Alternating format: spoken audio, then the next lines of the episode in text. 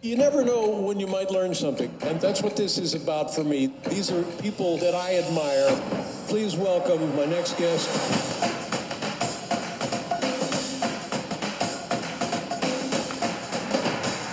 Damit herzlich willkommen bei Elijah Ones Erben. Äh, heute einmal wieder nicht unbedingt Basketball-relateden Content, sondern es geht mal wieder um ja, die Black Lives Matter-Bewegung oder äh, das Thema Rassismus in unserer heutigen Welt und heute auch erstmal so ein bisschen um, um das ganze Thema in Deutschland. Dazu habe ich mir einen Gast eingeladen, den ich selber von der Hochschule kenne, vom Studium kenne, der dort extrem aktiv ist in den letzten, oder was heißt extrem, aber aktiv sich engagiert, ähm, französische und madagaskische Wurzeln hat, wenn mich nicht alles täuscht, oder? Also herz herzlich willkommen, Solo Martine. Dankeschön, danke. Ähm, ja, also wie gesagt, du kommst aus, also ich glaube, Madagaskar sind deine originellen Wurzeln, oder? Genau, ich bin geboren auf Madagaskar und dann mit meiner Mom zusammen äh, 2001 nach Europa gekommen. Ja, äh, nicht schlecht. Ähm, du studierst eben wie ich an der Hochschule in Pforzheim. Da, wir kennen uns über das Basketball und so yeah. kam ich dann eben auch drauf, dass wir das Ganze vielleicht mal zusammen aufnehmen können. Und ich habe es ja selber bei, bei Instagram und Social Media des häufigeren gesehen, dass du da doch äh, relativ aktiv bist, was ich auch gut finde, weil du hast ja doch eine kleinere Reichweite und kannst damit dann doch immer wieder Leute erreichen. Ähm, jetzt zuallererst, so wir beide sind ja irgendwo Basketball-Fans. Wie siehst du das Ganze mit den Statements? Also es gibt ja, glaube ich, 27 oder 29 Statements, die die NBA herausgegeben hat, die man sich aufs ja. Trikot printen kann also ich bin da manchmal so zwiegespalten. Manchmal denke ich mir, okay, es hat schon eine gute Botschaft, aber jetzt so langsam ebbt das ja auch irgendwie wieder ab und dann gibt es halt die drei, vier Stimmenführer wie Russell Westbrook, Damon Lillard, äh, LeBron James. Ähm, siehst du da eine positive Botschaft dahinter oder denkst du, die Leute blenden das irgendwann aus mit der Zeit? Ja, ja ich weiß, du meinst, ich weiß, am Anfang war es ja voll, also da fand ich es richtig gut. Ich finde es immer noch gut, ich finde es ein cooles ja. Statement. Und wichtig das da zu sehen, vor allem jetzt in der NBA, wo halt wirklich der absolute Großteil schwarz ist. Von, also von Spielern auf jeden Fall. Ja, definitiv. Bei Coaches Harvards noch ein bisschen, aber. Coaches Harvards noch, bei den Ownern sowieso, aber bei Spielern auf jeden Fall. Ähm, aber ja, ich finde es eigentlich echt gut. Ähm, was soll ich sagen? Äh, Gibt es ja ein paar interessante, auch ein paar äh, das mit Jonathan Isaac hast du wahrscheinlich mitbekommen, oder?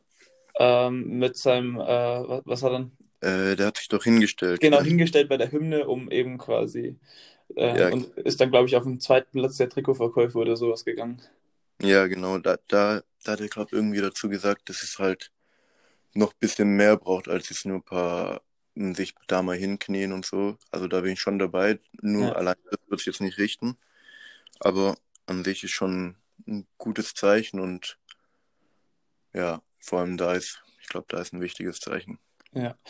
Ähm, wichtiges Zeichen ist auch eine der Ideen gewesen, warum ich das Ganze hier mit dir aufnehme, war, als wir das letzte Mal im Bus standen, hast du deine Black Lives Matter Maske, also Mund-Nasen-Bedeckung, aufgesetzt und mir kam es irgendwie so vor, als ob du direkt von den Leuten merkwürdig angeschaut wurdest. Ähm, fällt dir das auch so auf in Deutschland und wie hat sich das Ganze für dich so in den letzten paar Wochen, Monaten verändert? Also die Wahrnehmung für dich als äh, schwarze Person in Deutschland?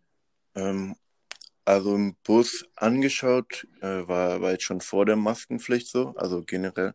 Äh, ja. ich gar nicht, also früher mehr, weil ich schwarz bin halt. Jetzt mittlerweile äh, habe ich Dreads und eine sehr auffällige Frisur.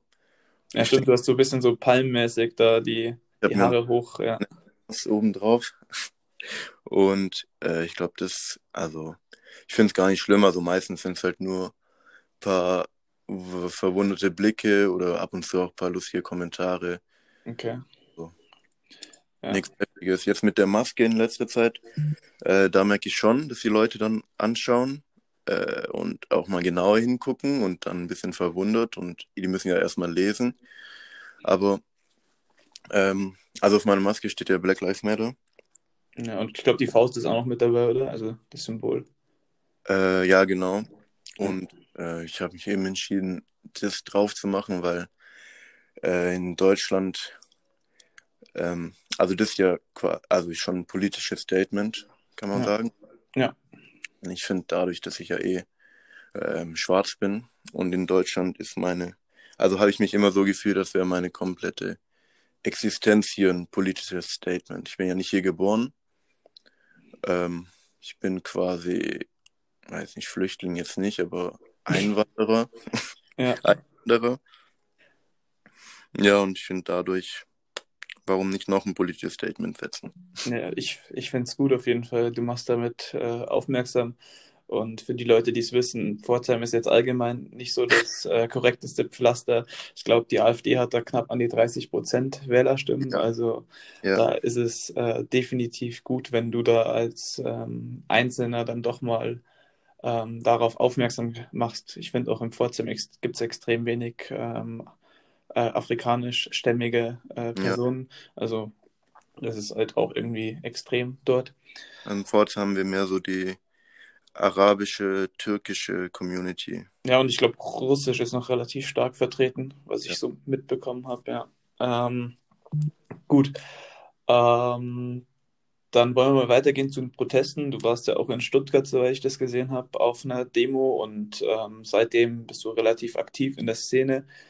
Ähm, ich hatte am Anfang auch so ein bisschen, ja nicht Zweifel bei diesen Protesten, weil da so viele Menschen dann auf einmal hin sind, klar. Und irgendwie denke ich mir so, da sind halt auch viele, die einfach nur mit der Masse mitschwimmen, um irgendwas für ihr, böse gesagt, für ihr Karma zu tun. Ähm, deshalb habe ich mich auch dagegen entschieden und habe mir gedacht, komm, ich versuche es irgendwie auf andere Art und Weise, meinen Beitrag dazu zu leisten. Ja. Ähm, aber wie hast du das empfunden? Also ich denke mal, da waren bestimmt 10.000, 20.000 Menschen oder sowas, was ich so an Bildern gesehen habe, schon extrem. Ähm, Ja. ja, nicht nur Wortführer der Black Lives Matter Bewegung, sondern auch Normalbürger wie unsere Hochschulkommilitonen. Ja, das war, das war krass, wirklich krass. Ich war in Stuttgart, da waren, glaube ich, äh, laut der Polizei knapp 10.000 oder mehr, ich weiß gerade gar nicht mehr. Und ähm, ja, aber warum ich hingegangen bin, ich wollte sowas halt mal sehen und dann, ähm, wie viele Menschen dann doch gekommen sind. Und ich weiß nicht, ob alle dieselbe Motivation haben, aber allein da sein ist ja auch schon, ist ja auch schon was und stärkt ja auch ähm, Leute wie mich, um halt zu sehen, dass man nicht alleine ist. Und dazu kam halt noch, dass ja, ähm, wir haben ja immer noch eine Pandemie gerade. Ja. Und dass dann trotzdem so viele Leute da waren und dass trotzdem viele Leute wieder getroffen, die du jetzt vielleicht zwei Monate oder länger nicht gesehen hast, weil die komplett isoliert waren. Das war auch noch ganz schön.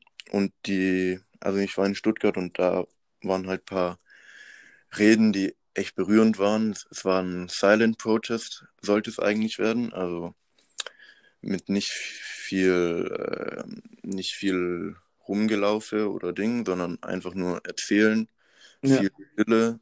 Ähm, Das war direkt nach dem George Floyd ähm, Mord in den USA mit vielen Schweigeminuten.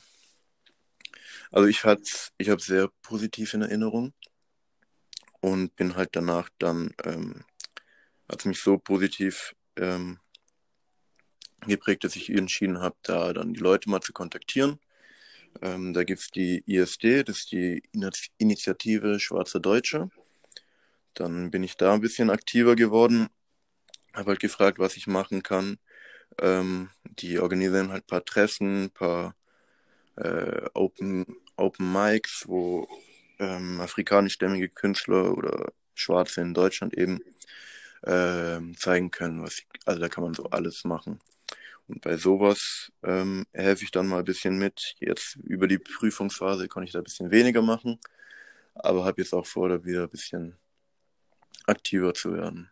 Ja, du hast gerade eben schon George Floyd, Floyd angesprochen. Ähm, wie, also was ist deine Erklärung dafür, dass es quasi jetzt das Überlaufen, also dass das quasi der finale Tropfen am Fass war, ähm, dass jetzt diese, dieser ja, Mord an George Floyd quasi dazu geführt hat, dass es zu weltweiten Protestbewegungen kam und ähm, warum das ausgerechnet jetzt an dem Fall George Floyd war. Wir hatten das ja schon öfters mit zum Beispiel 2014 Eric Garner der Fall, Ja. ähm, der dieses I Can't Breathe damals quasi, ähm, wie sagt man das jetzt, ähm, ja, nicht, äh, nicht salonfähig gemacht hat, aber ich glaube, du verstehst und auch die Hörer verstehen, was ich damit meine jetzt, ähm, der das auf die Landmarke gesetzt hat. Vielleicht ist das die ja. Beschreibung, ja. Ähm, was ist da deine Meinung dazu oder deine Theorie? Ja, das habe ich damals schon überlegt, warum jetzt? Weil das ja kein neues Thema und paar, ein paar, nur ein paar Wochen davor war ja schon, kam das raus mit Amort äh, Ding. Graham? Nee, Aubrey? Amort ähm, Aubrey. Du meinst der Jogger, der, der, der, Jogger, der, der, dass er auch Ewigkeiten vertuscht worden ist, weil es ja ein Ex-Polizist war, der ihn erschossen hat. Genau, ich glaube, erschossen wurde er eigentlich im Januar oder so und dann. Äh, also ich glaube, Anfang Mai ist es rausgekommen und irgendwie ja Ende Februar, Anfang Ende März Februar. oder sowas. Ich glaube, sechs bis acht Wochen wurde es von der Staatsanwaltschaft vertuscht ähm, und dann kam das erst raus, was natürlich auch gegen das Wesen der oder das Justizsystem der Amerikaner spricht. Ja, ja, und jetzt, wie das jetzt kam, ich glaube, da wahrscheinlich doch auch einfach die Pandemie in den USA. Da geht ja gerade ziemlich viel schief. Ja. Die Sache mit der Polizeigewalt, dem Rassismus, institutionellen, da das ist ja schon eine sehr lange Geschichte.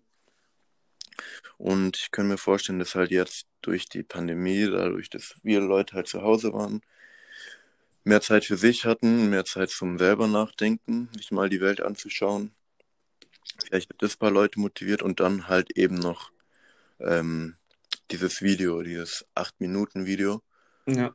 was ja sehr viral gegangen ist, was wirklich jeder geschaut hat. hat von meiner Oma bis meiner kleinen Schwester haben das alle angeschaut. Ja, ja und ich glaube, das hat halt ziemlich viele Leute berührt. Ich glaube auch die, dadurch, dass ja, ich glaube, die Washington Post hat das ja dann öffentlich gemacht, die Aufnahmen quasi aus einem anderen Kamerawinkel, wo dann die Polizisten, die drumherum standen, noch zu sehen waren und auch die Entstehungsgeschichte, wie der einfach nur aus dem Auto gezogen worden ist und er sich wirklich absolut nicht gewehrt hat gegen diese Kontrolle, sich ja, dann ja. an die Seite gehockt hat und dann ist es irgendwann eskaliert. Äh, den genauen Wortlaut habe ich jetzt auch nicht mehr parat, aber war schon ähm, ja, bewegende Szenen und ja, wie du sagst, ich habe auch irgendwann diese Pandemie damit verantwortlich gemacht, dass die Leute einfach so viel Zeit hatten zu überlegen und es keine anderen großen Themen ja. wirklich gab. Weißt, es gab kein NBA, es gab kein FIFA, es gab keine Ablenkung. Ne? Ja, stimmt.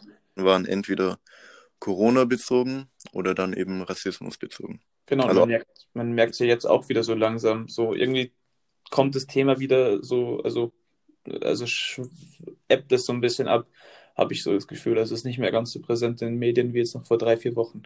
Ja? Ja, das hatte ich auch ähm, mit einer Freundin schon das Gespräch. Also die, sie, sie ist weiß und ähm, das für viele weiße Menschen, also die am Anfang, da gab es ja so eine Diskussion, ob hilft es jetzt alles, diese ganzen Proteste, sehen wir da irgendwelche Änderungen, das bringt ja alles nichts. Und da hatte ich, also mir ist aufgefallen, dass für viele weiße Menschen, die hatten da ähm, also ich weiß jetzt nicht, was richtig und was falsch ist, aber dass die meinten, ähm, die glauben eben nicht, dass sich da was ändert, weil es eben so ein großes Problem ist. Aber äh, dann schwarze Menschen, die ich gefragt hatte, wie die das finden, die fanden eher, dass sich was schon ein bisschen was gebessert hat. Und ich finde auch, also ich habe schon ein paar Freunde, die sich jetzt ein bisschen intensiver mit dem Thema aussetzen. Ähm, vor allem der Bücherverkauf über so Themen ist ja massiv hochgegangen. Ja, habe ich auch gesehen. Das ist krass. Das ist krass, weil die Bücher, die gibt's, die gibt's schon lang. Die gibt's schon sehr lang. Und das Problem gibt's sehr lang. Und, aber ist schön, wenn, weiß, besser spät als nie. Ja, stimmt.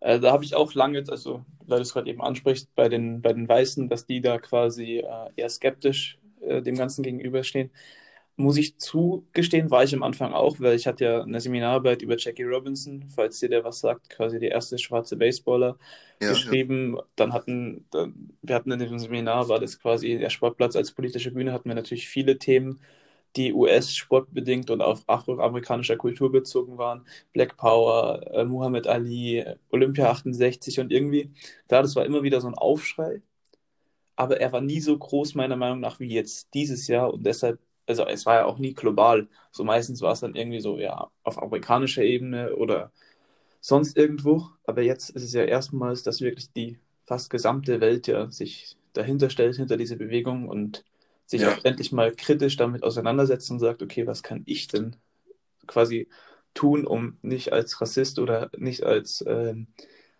äh, unbeteiligter Zuschauer daneben zu stehen. Ähm, ja, deshalb genau. bin ich mittlerweile auch an dem Punkt, wie du und deine ähm, Kollegen aus der Community, will ich jetzt mal so, so nennen, ja. ähm, dass ich auch sage, okay, da könnte sich jetzt echt, wir sind mal an einem, an einem Turning Point aktuell angelangt, dass sich was ändern könnte in der Welt und auch in, dem, in der Wahrnehmung zwischen Schwarz und Weiß. Ja, ja. Ja. ja du Community ansprichst, du hast ja auch gesagt, dass ich auf Instagram ein bisschen aktiver. Ja. Bisschen dafür. Da hatte ich auch ähm, das, also ich finde, auf Instagram versuche ich jetzt gar nicht so ähm, zu zeigen, wo der Rassismus ist und so. Ich weiß, oder wie dass es den gibt in Deutschland. Ich finde, machen schon genug andere. Ich versuche da eher eben für meine Community Sachen zu posten, die helfen, weil ähm, es gibt halt, dadurch, dass wir in Deutschland sind und ähm, Deutschland mit dem Thema anti-schwarzen Rassismus jetzt eigentlich, also in der Schule hat man sowas nie gelernt. Man hat, natürlich hat man Rassismus gelernt, man hat Holocaust gelernt, an äh, Ding, wie heißt Antisemitismus hat man gelernt. Ja. Aber jetzt so anti-schwarzen Rassismus, Kolonialzeit, so Sachen ist ein bisschen unter den Tisch gefallen. Also was bei uns hier in Baden-Württemberg, ich weiß nicht, wie es in Bayern auf dem Lehrplan steht. Ähnlich, ich wollte gerade sagen, wir hatten vielleicht zwei, drei Stunden zur, äh, im Rahmen Bismarck damals mit Kolonialismus und wie das Ganze dann eben damals abgelaufen ist äh, in äh, Namibia und ja, ja, ja. Ähm, ja. Aber du warst, ja, wie war das in Baden-Württemberg wahrscheinlich ähnlich so? Ja, ja, ja. also wir hatten ein paar Stunden, aber die Lehrer waren jetzt auch, ähm, die waren auch nicht so tief in dem Thema. Ich weiß noch, meine Geschichtslehrerin hat mich Afroamerikaner genannt, als alias für schwarz. Und, ja. und ich, das und, ist ja quasi weiter entfernt als ja, äh, sonst irgendwas. Ja. Äh. Nee, und auf jeden Fall, ähm, äh, was ich eigentlich sagen wollte, dass ja, ich glaube, für viele Schwarze ist auch jetzt ähm, äh, schwierig, also weil viele halt nie wirklich über das Thema nachgedacht haben. Und jetzt, da das so groß in den Medien ist, siehst du so viele Sachen und dann denkst du, ah, scheiße, das ist mir auch passiert, das, was dem passiert ist. Und dann überlegst du mal, ah, stimmt, da wurde ich auch komisch behandelt. Und dann fällen dir so viele Sachen ein und dann bist du erstmal richtig, du bist du bist taub oder du, bist, du kannst dich nicht mehr bewegen, weil du halt siehst, wie riesig dieses Rassismus-Ding ist. Ja. Ähm, ja, ist schon extrem. Mir ist gerade eben auch aufgefallen, so, du hast ja auch einen französischen Pass, wenn mich nicht alles täuscht, weil Madagaskar ja. gehört ja, glaube ich, immer noch zu diesen Departements d'Outre-mer oder wie das Ganze sich ähm, nennt. Nicht, nicht mehr, aber damals, also kurz bevor die eben unabhängig wurden, mhm. ähm, wurden nochmal alle gefragt, ja, wollt ihr eine französische Staatsbürgerschaft? Und da hat eben meine Uroma damals gesagt, ja, nehmen wir mit. War eine gute Entscheidung. Und deswegen bin ich jetzt Franzose, weil meine Mama auch Franzose ist. Genau. Und Frankreich ist ja quasi das, ähm, das Land in Mitteleuropa oder ich glaube generell Europa oder der, West, ähm, der westlichen Welt, was jetzt nicht gerade Amerika ist, das jetzt wahrscheinlich die höchste Dichte an äh, schwarzer Bevölkerung hat ja. auch weltweit. Ähm, die Nationalmannschaft an. Genau, gab ja auch mal die 98er Mannschaft, wie, wie haben sie die genannt? Äh, äh, Black, Blanc, äh, Rebot, also Rebot, diese, dieses, ähm, dieser quasi der, der Slang für Arabisch, also ja, sieht man ja schon äh, multikulturell äh, das ganze Land aufgestellt.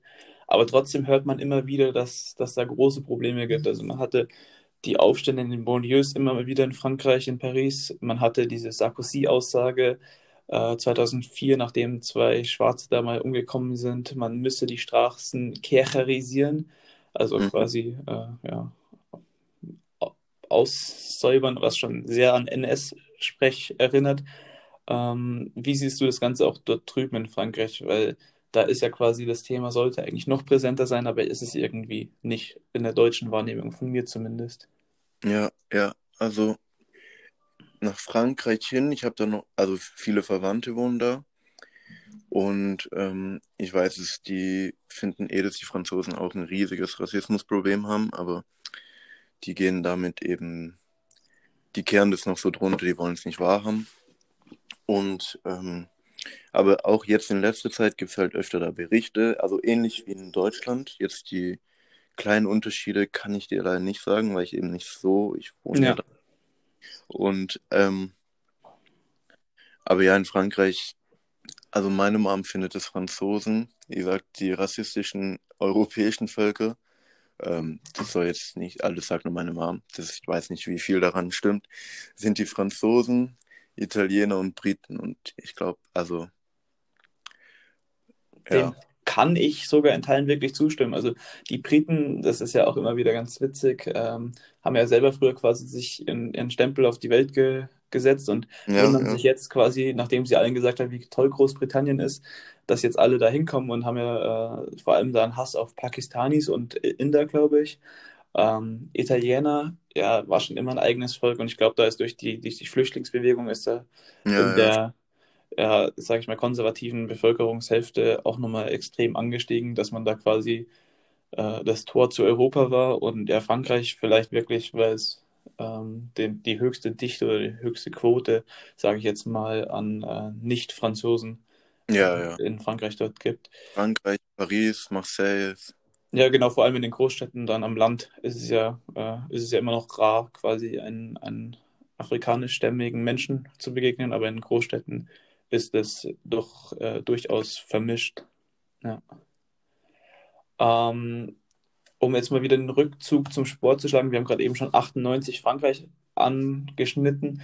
Wie wichtig sind Sportmannschaften für quasi das Verständnis der, ähm, der sage ich mal, Rassismusdebatte in einem einzelnen Land? Wir hatten ja auch 2018 quasi die kleine Debatte um Mesut Özil hier in Deutschland, ähm, dass der dann zum Sündenbock geworden ist, nachdem er acht Jahre lang der Darling der Nation war.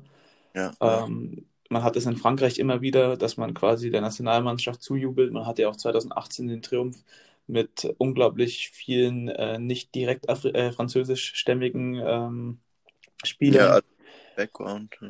Eben, äh, kann, das, kann das was bewegen oder ist das auch nur temporär und das Problem viel tiefer, als dass man quasi mit ein, zwei guten Turnieren quasi ein Land einen kann?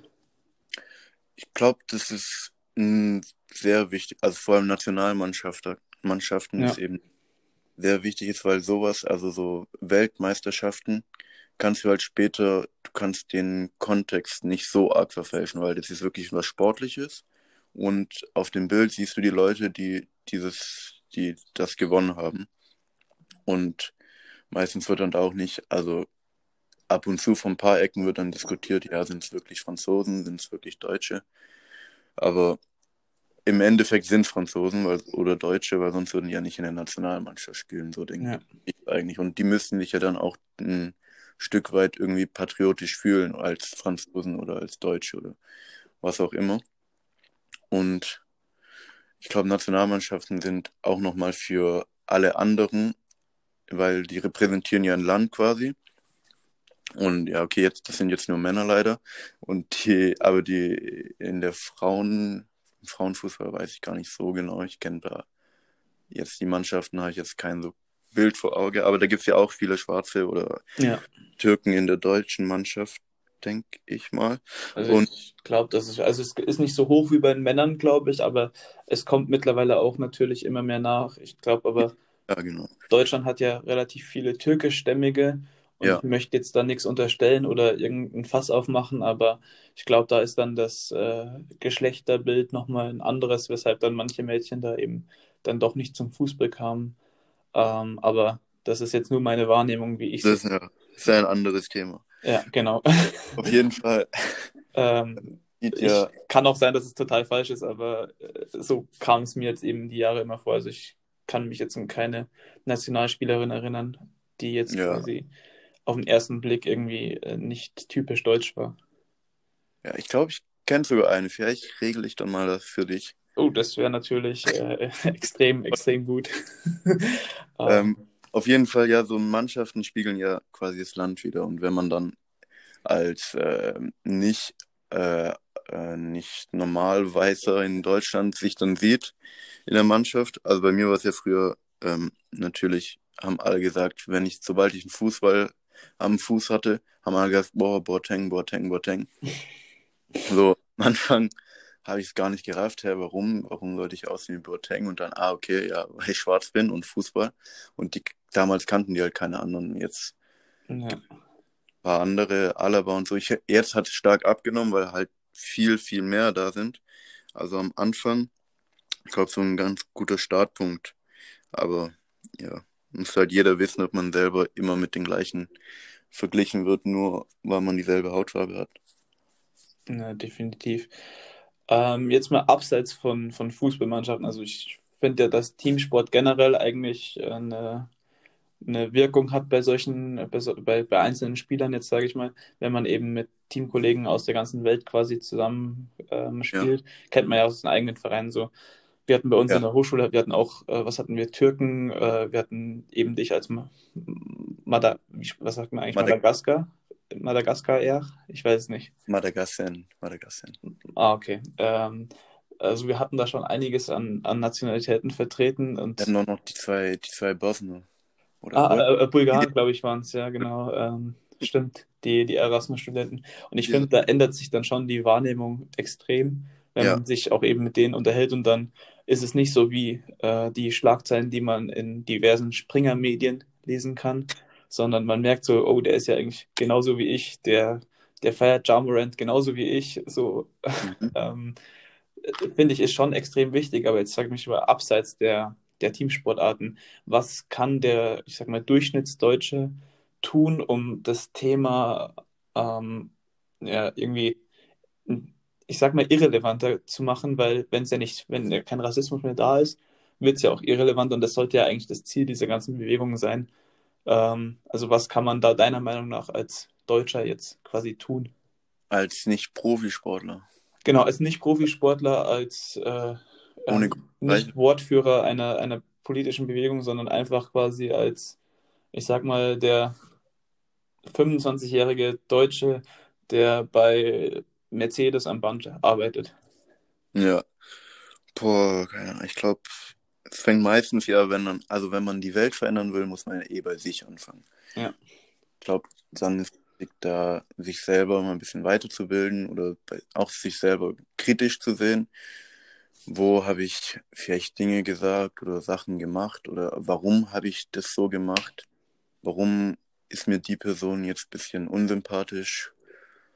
weiß ich glaube, da das ist schon mal der leichteste, sollte eigentlich der leichteste Anfang sein. Und ich glaube auch der, der am meisten äh, was auslöst. So. Oder wenn man überlegt, ähm, wenn du zum Beispiel eine Schwester hast, so würde würd ich dich stören, wenn ihr Freund jetzt aus Mali kommt. Oder, oder noch, noch extremer, wenn ihr Freund sogar ein Flüchtling ist, der gerade dabei ist, Deutsch zu lernen. So würde, würde es dich stören? Und wenn ja, warum? Und dann da ein bisschen drüber nachdenken. Ich glaube, das sind so kleine, einfache Dinge. Ja. Und ich denke, die haben dann später einen größeren Effekt, so wenn die Leute schon anders auf, eingestell, auf, eingestellt sind. Ja, also, ja. ja, eine andere Einstellung haben. Und ähm, weil die Leute werden ja später, hoffe ich, ich wünsche jedem das Beste, äh, vielleicht, vielleicht sogar Führungspositionen haben irgendwo und dann Leute einstellen, wirklich nur aufgrund von ihren Qualifikationen und nicht irgendwie den Namen. Ja, ich denke ich denk mal sowas und dann auch ihre Kinder dementsprechend erziehen. Ja. Ja. Äh, ich schätze mal wahrscheinlich, dass hier auch wieder Bildung das, das Stichwort ist. Also man, ja. man sollte ja. sich abseits der Bildzeitung und sonstigen Medien äh, auch bilden. Ähm, ja, Bildzeitung am besten gar nicht. Ja, äh, das unterstütze ich hier definitiv. Ähm, es gibt so viel andere und bessere Medien in Deutschland, als dass ja. man auf äh, Axel Springer zurückgreifen müsste. Ähm, ja, äh, apropos jetzt Bildung, so ich mir ist gerade eben, ich habe hier auch ein, zwei Bücher neben mir, mir liegen, die sich mit dem Thema beschäftigen oder zumindest grob anschneiden. Hast du irgendwelche Empfehlungen jetzt quasi für Hörer, äh, um sich in das ganze Thema mal einfinden zu können, die jetzt irgendwie sagen, okay, ähm, mich beschäftigt das Thema, aber ich weiß, also ich kenne mich da jetzt auch nicht so perfekt drüber aus, dass ich jetzt irgendwie an einer, an einer Diskussion da teilnehmen könnte. Oder, ähm, hast du da irgendwas, keine Ahnung, Filme, Dokumentationen, Bücher, die du so ähm, zum Einstieg empfehlen könntest? Also Buch, was mir sehr gefallen hat, war Ähm, das hieß Why I Don't Talk with White People About Race. Auf Deutsch ist dann eben das gleiche auf Deutsch. Das fand ich sehr interessant, weil das war, das ist von einer Britin und ja. da geht es um den ähm, äh, Rassismus in, in UK, aber also auch vor allem hier in Europa, weil ich finde, das Problem ist halt oft, dass die meisten Bücher und Filme, die ich dir jetzt sagen könnte, die spielen halt alle in den USA und ja, das stimmt. Da hast du jetzt in Europa, also sagst du ja oft, ja, ja, das ist ja in den USA, bei uns ist es gar nicht so. Aber ich finde, da war das eben, äh, also sehr, also auf Englisch ist auch sehr gut zu lesen. Für auf Deutsch habe ich es jetzt nicht gelesen, aber bestimmt auch eine gute, einfache Sprache, leicht verständlich und ich finde jetzt auch ziemlich gut ähm, äh, aufgegliedert. Ja. Ähm, ja, das werde ich mir auf jeden Fall, also ich kenne es noch gar nicht. Ähm, ich werde es mir auch mal reinziehen. Und ich denke, meine Hörerschaft sollte englisch bewandert sein äh, ge oder genug bewandert sein, dass sie es auch auf Englisch verstehen könnten. Ja. Ähm, ich werde schauen, dass ich da irgendwie einen Link äh, rein, reinhauen kann in die Podcast-Beschreibung. Ähm, du hast gerade eben angesprochen, ähm, Rassismus in Europa. Wenn du auf die Straße gehst, klar, du wirst, du wirst manchmal komisch angeschaut, ähm, vor allem jetzt, wenn du, ich sehe dich ja manchmal auch mit Bandana rumrennen, also es, du definierst dich ja quasi so über, mit deinem Style darüber, aber ja. also ich will nicht sagen, dass manche als Provokation aufnehmen, aber so manche sagen dann wieder, ah ja, schau dir mal den, den, den Wannabe-Gangster oder sowas an. Ja, ja. Wie begegnest du dem Ganzen in Deutschland oder wie, also, wie sehr siehst du dich damit konfrontiert mit dem Thema, dass, dass dir auch irgendwie dumme Kommentare oder sonst was entgegenkommen? Ja, ja, ja. also leider, ich wohne in, ich wohne in äh, bei Tübingen in einem Dorf da in der Nähe. Ja. Und auf dem Land ist jetzt ja nochmal viel extremer. Ähm, also so hier, ich, früher habe ich Zeitungen ausgeteilt bis dann irgendwann halt sowas kam, dass ich allein noch rumgelaufen bin, Zeitung aufgeteilt, dann kam aus dem Auto, ähm, äh, da kam so ein Truck dann vorbeigefahren und jemand äh, zeigt mir einen, einen Hitlergruß und äh, sagt, Heil Hitler, du Wichser, und sowas. Und ich war halt da 13 mhm. Oder auch hier, also voll aus, wenn ich einfach nur nach Hause laufe. Auf meinen kurzen Weg sind vielleicht 700 Meter zur Bushaltestelle wurde ich schon zweimal als Nigger beleidigt oder Autofahrer, die einfach vorbeifahren und mir einen Wichser zeigen, ohne irgendwie erkennlichen Grund. So als Kind war das ziemlich hart für mich, weil ich konnte einfach nicht verstehen, was ich den Leuten getan habe oder woher dieser Hass kommt. Ja. ja, also es ist schon hart in Deutschland, also das muss man sagen. Ich wohne jetzt in, also ich bin die meiste Zeit, eh in Tübingen. Da ist es zum Glück jetzt nicht also da kommen auch Dinge vor. Ich hatte zum Beispiel mal, ähm, äh, ich mit meiner Freundin im Bus saß, die ist äh, weiß, und dann hatte ich die bloß im Arm. Also gar nichts irgendwie Heftiges oder so, hatte ich sie bloß im Arm und dann kam da eine Frau auf uns zu und meinte, ja, nach den Kölner Events, also weißt du noch, die Silvesternacht. Ach ja, die Silvesternacht, mit dem, mit, wo das schöne Wort Nafri entstanden ist. Genau. Ich, Nafri. Aber Nafri finde ich mittlerweile wieder ein cooles Wort. Ja, äh, es ist, es ist irgendwie so, keine Ahnung. es wurde wieder übernommen. Ja. Weil da hat sie gemeint, ja, deswegen sollte ich jetzt ein bisschen aufpassen, nicht, dass die Leute irgendwie was denken. Ja, so ist schon, also in, in Deutschland kommt es leider doch auch oft vor. Ja. Jetzt in Tübingen ähm, gibt es echt viele, viele schwarze Leute. Ich weiß ja. nicht, wer das kommt. Es ist irgendwie einfach so. Gut, ich denke mal, dass Tübingen halt auch durch Universitätsstadt kulturell natürlich ja, höher angesiedelt viele ist. Leute sind, ähm, jetzt bei uns in Pforzheim, da haben ein paar Leute an die Cafeteria. Da waren letztens einfach so ein paar rechte Sticker von der Identitären. Also da sind schon. Ja, Ach, es, ja. Ist schon, es ist schon hier in Deutschland, es ist da. Ja, ich finde, Pforzheim ist da eh quasi nochmal die Spitze auf dem Eisberg. So, ähm, ja, so hier in der Umgebung auf jeden Fall. Ja, definitiv. Äh, ich habe jetzt mich gerade 34 Minuten ganz gut drum gedrückt, das äh, vermeintliche N-Wort ähm, zu, also nicht zu thematisieren. Du hast es jetzt aber eher aufgebracht, dass quasi das, ähm, das Weiße das gegen dich benutzen. Ähm, was bedeutet dieses Wort für dich und wie siehst du es, wenn quasi, ich war selber letztes Jahr in Kanada, in Toronto beim Basketballspielen ein bisschen und da gibt es ja dann quasi auch Schwarze, die sich selbst so bezeichnen als Streetcourt, ja, du weißt schon. Ja. Ähm, so, was ist so dein, deine, deine, dein Bezug zu diesem Wort? Ähm, also ich, ich weiß aus persönlichen Gesprächen mit dir, dass du das extrem verachtest, sage ich mal. Also vor allem, wenn es Weiße sagen, was ja auch vollkommen zu Recht ist, aber so ähm, irgendwie es ist doch so ein, so ein kleines Tabu eigentlich, aber das viel zu Ja. oft gebrochen wird. Ja, also ähm, bei mir jetzt im Freundeskreis wird es eigentlich, also von meinen engen weißen Freunden, die, also die, wo man sagen können, ja, wir, ihr kennt euch doch so lang, der kann es doch sagen. Genau die sagen es eben nicht. Ja. Und ähm, jetzt meine ähm, äh, schwarzen Freunde, wir benutzen es eigentlich auch, wenn dann nur ähm, in humorvollen und dann halt auch oft negativ besetzt, weil es halt eben, also ich finde es immer noch ein negatives Wort. Klar, in den USA oder in irgendwelchen ähm, Gegenden ist es halt ein ganz normales Wort und wird da benutzt wie hier. Wir, wir haben in Deutschland dieses Digger oder Alter und es wird da eben so benutzt, weil Ja. ist halt, ist halt ein cooles Wort, vor allem im Hip-Hop. Es passt oft gut ins Reimschema.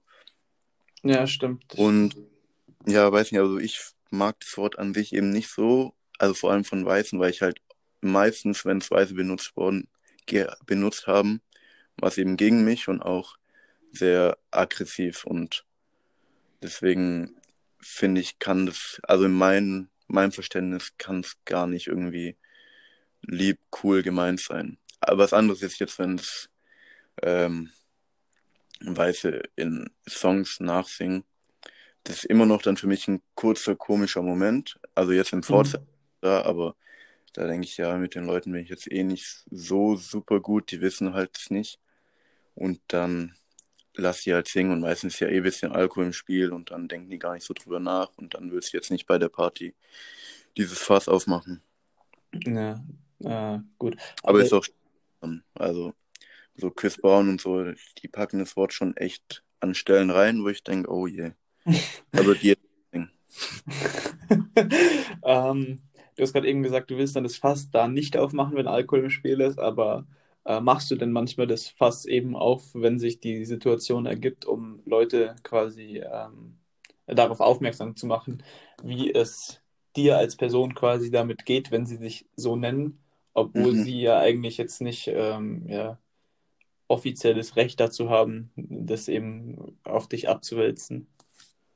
Also das Ding ist halt, ich selber werd echt selten so genannt, aber ich bin halt oft dabei, wenn das Wort fällt und dann Mhm. und dann korrekt ich halt kurz die Leute so, ja, ich persönlich mag das Wort nicht so und wenn ich Weiße sehe, die das Wort sagen, fühlt sich einfach irgendwie noch nicht so richtig an. Ja. Aber ja, so eine große Diskussion gibt's dann eher selten. Dann heißt nur, ah, so, okay, sorry, wusste ich nicht. Also die Leute sind schon, also die Leute, mit denen ich so unterwegs bin, die sind da doch ein bisschen äh, vogue, voker oder ein bisschen offener und verstehen das dann auch. Ja. Es war jetzt nicht so, wie dass sie jetzt unbedingt dieses Wort sagen wollen würden oder dass sie dann sauer sind, dass ich es denen verbiete oder ich verbiete es ja nicht mal. Ich sage nur, mir gefällt es halt nicht. Ja, vollkommen zu Recht, ähm, wenn man sich da mit der Geschichte des Worts auseinandersetzt. Ja, ge- Äh, gut, jetzt sind wir auch schon eine ganze Weile drin. Ähm, ich denke mal, wir haben so ja, die wichtigsten Themen vielleicht angeschnitten. Vielleicht noch ganz kurz, was würdest du dir, wir haben vorher schon von den Normalbürgern gesprochen, was würdest du dir von der Politik wünschen, dass die, ähm, was die tun könnten, um quasi die Thematik, ähm, ja, ähm, quasi das Ganze zu neutralisieren, dass es eben nicht diesen rechten Hass gegen äh, schwarze ähm, Mitmenschen gibt. Um, man hat es ja bei der, bei der, ja, wie heißt das, Bewältigungsgeschichte von den, von der Mhm. NS-Zeit gesehen. Klappt zwar jetzt auch nicht hervorragend, was da das Programm ist, aber so, wenn du jetzt quasi ein politisches Programm aufstellen könntest, was wäre das, um quasi den Rassismus in Deutschland zu bekämpfen? Mm. Also ich glaube, ich würde erstmal eine große Sensibilisierung, das schon mal beginnt bei in der, im Bildungssystem, dass da eben schon von Kindes an äh, die Leute da ein bisschen mehr sensibilisiert werden, was so passiert, was passiert ist, damit eben sowas nicht mehr passiert. Ich glaube, im Osten ist es ja, also da sind die Menschen ja vor allem äh, die Rechten anzutreffen. Und ich weiß jetzt nicht genau, was für ein Bildungssystem die haben, aber ich glaube, dass sie auch nicht, und man soll jetzt gar nicht so negativ klingen dem Osten gegenüber, die, die haben es eh nicht leicht, aber die wirken jetzt nicht so gebildet, wenn ich da immer so ein paar Interviews sehe oder so. Gut, ich glaube, da spielt auch der Dialekt eine große Rolle. Ähm, der ähnlich wie beim bayerischen Dialekt, der etwas plump klingt oder auch der schwäbische. Ähm, keine Ahnung, ich, generell ist der Dialekt immer so ein bisschen ja, eher den, den ungebildeteren zuzuschreiben. Ja, obwohl ja. das ja auch nicht wirklich stimmt, aber. Hat eigentlich mit dem einen mit dem anderen nichts zu tun, aber. Ja, man braucht sich nur mal äh, unseren bayerischen Vizeminister anschauen, wenn der redet, das ist äh, Comedy pur, aber äh, ähm, da denkt man auch, der kommt gerade von seinem Bauernhof, aber naja. Ähm, ja gut, Bildungssystem. Bildungssystem ist echt. Ich glaube, das ist eh das Thema, das, das darum, darum kreist sich eigentlich alles, ähm, ja, wenn es ja. um die Bewältigung quasi dieser Problematik geht. Ähm, des Weiteren kann, sollte man irgendwie ja, da Straftaten in dem Sinne härter verfolgen, weil ich habe jetzt auf Twitter, je nachdem, was da richtig ist und auch was falsch ist, ein paar Tweets gelesen, wo es dann eben auch darum ging, äh, wie unfair quasi Schwarze behandelt werden von der Polizei auch noch und dass Ja, dann, ja. dass man da irgendwas anstößt äh, äh, auf der politischen Ebene. Ja, Also mit diesen, dass diese, da sollte doch mal so eine For so eine Studie betrieben werden zu Social, so, äh, äh, Racial Profiling in der Polizei und das wurde dann ab, auch hier und dann. Äh, ja, äh, Horst Seehofer, äh, Shoutouts gehen raus an unseren Ex-Ministerpräsidenten, hat das Ganze ja als für nicht relevant eingestuft und hat es dann ja sein Weil- lassen. Weil der verboten ist. Ja. Ja. Ja, da fängt es auch schon wieder an, wenn man sagt, dass in der Polizei kein Rassismusproblem gibt. Ähm, ansonsten fällt mir jetzt auf die Schnelle eigentlich auch gar nicht so viel ein, weil ja, Worte wie ja, das N-Wort kann es ja nicht verbieten, weil sonst würde man ja quasi die Meinungsfreiheit auch wieder einschränken. Da sollte aber jeder Mensch so, selbst so schlau sein, das Selbst- nicht zu ja. benutzen. Ja. Ähm, gut, sonst noch irgendwelche finalen, abschließenden Worte von dir oder denkst du, wir haben im Großen und Ganzen das, das Wichtigste angesprochen? Ich denke, wir haben eigentlich schon alles drin. Also, äh, wo du noch vorhin bei, beim Politischen warst. Mhm. Ich glaube, ganz viele Kleinigkeiten, die halt noch so übel geblieben sind. So die Mohrenapotheke, die Ja. Mohrenstraße, sowas brauchen wir auch nicht mehr. Ja, stimmt. Wie- Gibt's, gab's da nicht auch diese, diese, diese Süßwaren, diese, wie heißen die jetzt, Äh, Schokoküsse oder sowas, die doch, wie, früher und dann jetzt ist es Schokokuss oder diese Marke. Ich weiß nicht, ich weiß gar nicht, wie die Marke hieß. ich weiß es auch nicht, aber da gab's ja auch lange diesen, äh, also was waren die, ähm, Ja, die wurden Negerkuss genannt. oder genau, ja, Negerkuss, ja. Ja. Äh, ja, auch über, überflüssig braucht man, braucht man alles heutzutage nicht mehr. Gut, ähm, wenn du nichts mehr hast, ich habe auch nichts mehr, ich bin ja eh nicht der Experte in dem Thema. Ich werde den ISD-Link auf jeden Fall verlinken. Ich werde schauen, dass ich dein, dein Buch irgendwie finde und das den Leuten verlinken kann. Dann Ja. bleibt mir nur noch über, mich bei dir für deine Zeit zu bedanken, dass du quasi dir die Mühe gemacht hast, hier auch drüber zu reden. Eine gute Dreiviertelstunde Immer gerne. und hoffe natürlich, dass wir weiter die Sensibilisierung in Deutschland damit vorantreiben können. Ein wenig, gell? Vielleicht. Ein Ja. Welt verbessern mit Solo Martini. ähm, also dann, vielen Dank fürs Zuhören, vielen Dank für deine Zeit und das nächste Mal wird dann wahrscheinlich wieder was Basketballbezogeneres kommen. Wir haben ja Playoffs, Baby. Genau, die ersten Spiele sind alle durch jetzt in jeder Serie. Hat dich irgendwas überrascht, außer dass beide Eight Seeds gewonnen haben? Ähm, nee, eigentlich habe ich gewusst, dass Lillard das holt. Lillard, der ist gerade heiß. Ja, ich, ich fand es auch krass, dass alle gesagt haben, ja, die, die Lakers gehen dann vier durch. Und ich habe mir die Offense der Lakers angeschaut, die letzten acht Spiele, und dachte mir so, ja, äh, wie sollen die bitte einen Shootout gegen die Trailblazers mhm. aktuell gewinnen? Mhm. Gut, Orlando war natürlich eine Überraschung. Damit habe auch ich nicht gerechnet. Aber ansonsten, ja, James Harden macht James Harden Sachen. Ähm, äh, ja, Utah und Denver geht so ein bisschen unter die Serie. War ein geiles Spiel mit Overtime. Donovan Mitchell, Shoutout an der Stelle nochmal für den dritthöchsten ja. äh, Scoring Outburst in der Playoff-Geschichte. Und was ist im Osten? Ja, TJ Warren und Jimmy Butler haben sich gestern noch schön bekriegt. Ähm, Toronto hat kurz einen Prozess mit Brooklyn gemacht und Philadelphia gegen die Celtics brauchten einen Über-Embiid, um eine Chance zu haben. Ja, das war der kurze Playoff-Recap. Genau, da kommt dann das nächste Mal hoffentlich was, was Größeres und vielleicht hört man sich ja mal wieder hier mit, mit deiner Wenigkeit. Jo, gerne. Also dann, hau, hau dir rein und auch du, schöne, schöne Woche noch. Danke gleichfalls. Ciao, ciao. Ciao.